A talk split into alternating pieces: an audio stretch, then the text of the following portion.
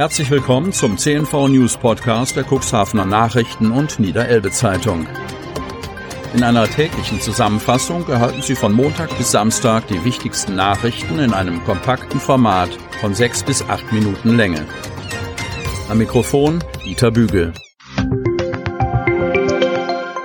Unternehmen haben die Möglichkeit, ihre Produkte oder Dienstleistungen in unserem täglichen News-Podcast per Werbespot bereits ab 349 Euro mit einer Laufzeit von sechs Tagen zu präsentieren. Unsere täglichen Nachrichten zum Hören wurden bereits über 10.000 Mal abonniert, mehr als 56.000 Mal abgerufen und der erfolgreichste News-Podcast wurde rund 600 Mal gehört. Mehr Infos zum Werbespot unter 04721 585 386. Montag, 30. August 2021. Feuer vernichtet drei Autos und ein Carport. Großeinsatz in der Nacht zu Sonntag in Hemmoor. Enormer Sachschaden. Explosionen wecken Anwohner. Bei einem Großfeuer sind mehrere Autos und ein Carport den Flammen zum Opfer gefallen. Zudem wurden benachbarte Wohnhäuser beschädigt. Lautes, explosionsartiges Knallen hat am Sonntagmorgen gegen zwei Uhr Anwohner im Heideweg aus dem Schlaf gerissen. Als sie nachschauten, wo die Geräusche herkamen, entdeckten sie, dass ein Feuer in ihrem Carport wütete. Umgehend alarmierten sie die Feuerwehr. Beim Eintreffen der Rettungskräfte brannten ein VW Turan, ein Peugeot und ein VW Crafter sowie der Carport bereits in voller Ausdehnung. Aus Tanklöschfahrzeugen errichteten die Feuerwehrleute eine Riegelstellung, um ein Übergreifen der Flammen auf die angrenzenden Wohnhäuser zu verhindern. Unter schwerem Atemschutz begannen die Einsatzkräfte mit den umfangreichen Löscharbeiten. Dennoch schmolzen die Eingangstür und die Regenrinnen eines Nachbargebäudes. Zudem platzte die Glasscheibe der Haustür.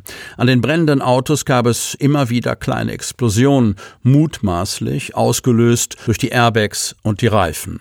Nach zwei Stunden war das Feuer unter Kontrolle und die Feuerwehren begannen mit den Nachlöscharbeiten. Da die Brandursache bisher unklar ist, wird die Polizei die Ermittlung übernehmen. Es entstand ein geschätzter Sachschaden in Höhe von 120.000 Euro. Durch durch den schnellen Einsatz der Feuerwehren konnten die angrenzenden Wohnhäuser und Gebäude im Wert von etwa einer halben Million Euro erhalten bleiben. Hausärzte aus dem Ausland. Bridge schafft Brücken. Projekt will für bessere Integration von zugewanderten Medizinern sorgen. Hechthausen macht mit. Von Jens Christian Mangels. Hechthausen. Auf dem Land sind Ärzte Mangelware. Die kleine Landarztpraxis ist ein Auslaufmodell. Es braucht neue Konzepte für die Versorgung. Hier kommt Bridge ins Spiel. Das Trainee-Programm will buchstäblich eine Brücke schlagen und dafür sorgen, dass zugewanderte Ärzte und Ärztinnen besser und schneller integriert werden können. Die Gemeinde Hechthausen macht mit und unterstützt zusammen mit Bridge den kubanischen Mediziner Omar Perez Leal.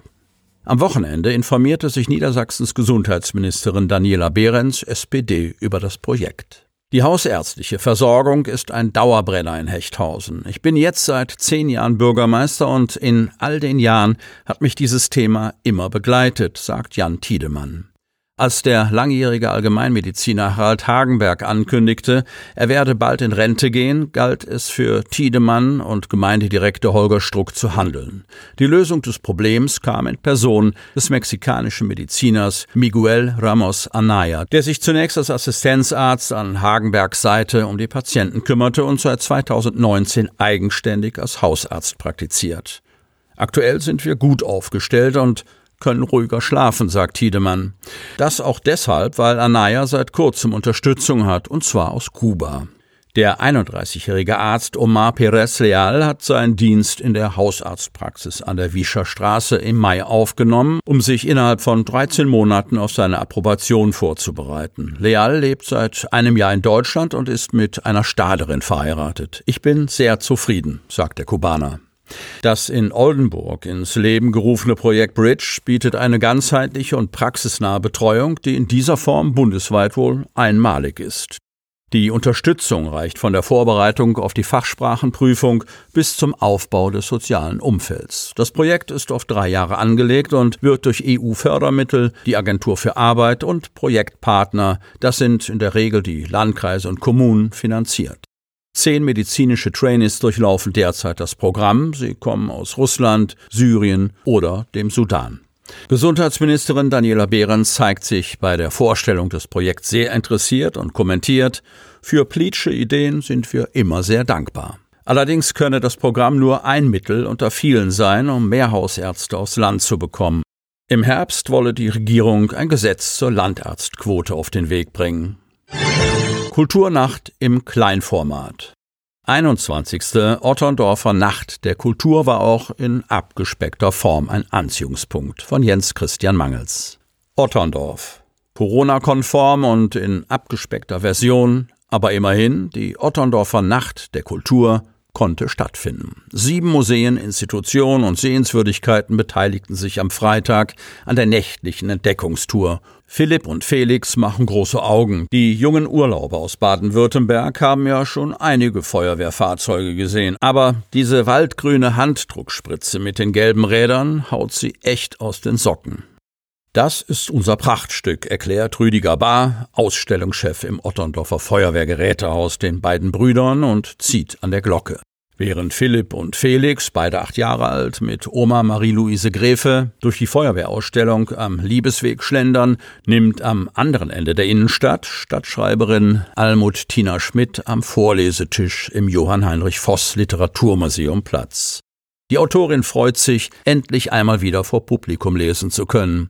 Die Otterndorfer und ihre Gäste nehmen das Angebot dankend an und lauschen den Kurzgeschichten aus der Feder der Schriftstellerin und Hörspielautorin. Nur noch wenige Wochen ist Almut Tina Schmidt in der Stadt.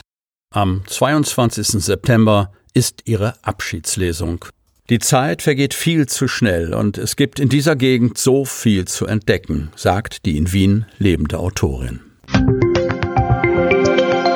Sie möchten noch tiefer in die Themen aus Ihrer Region eintauchen? In unserem CNV-Themen-Podcast auf Tauchgang gibt's alle 14 Tage per Interview interessante Personen, emotionale Stories und bemerkenswerte Projekte aus dem Landkreis Cuxhaven direkt auf die Ohren. Damit Sie ab sofort keine Podcast-Folge mehr verpassen, benötigen Sie lediglich einen sogenannten Podcatcher. Auf den meisten Smartphones ist dieser bereits vorhanden. Falls nicht, dann suchen Sie ganz einfach in Ihrem App Store nach einem kostenlosen Podcatcher wie zum Beispiel Spotify, Apple Podcast oder AntennaPod. Selbstverständlich können Sie unsere Podcast-Folgen auch direkt über unsere Website unter cnv-medien.de slash podcast anhören. Sie hörten den Podcast der CNV Medien, Redaktionsleitung Ulrich Rode und Christoph Käfer. Produktion Rocket Audio Production.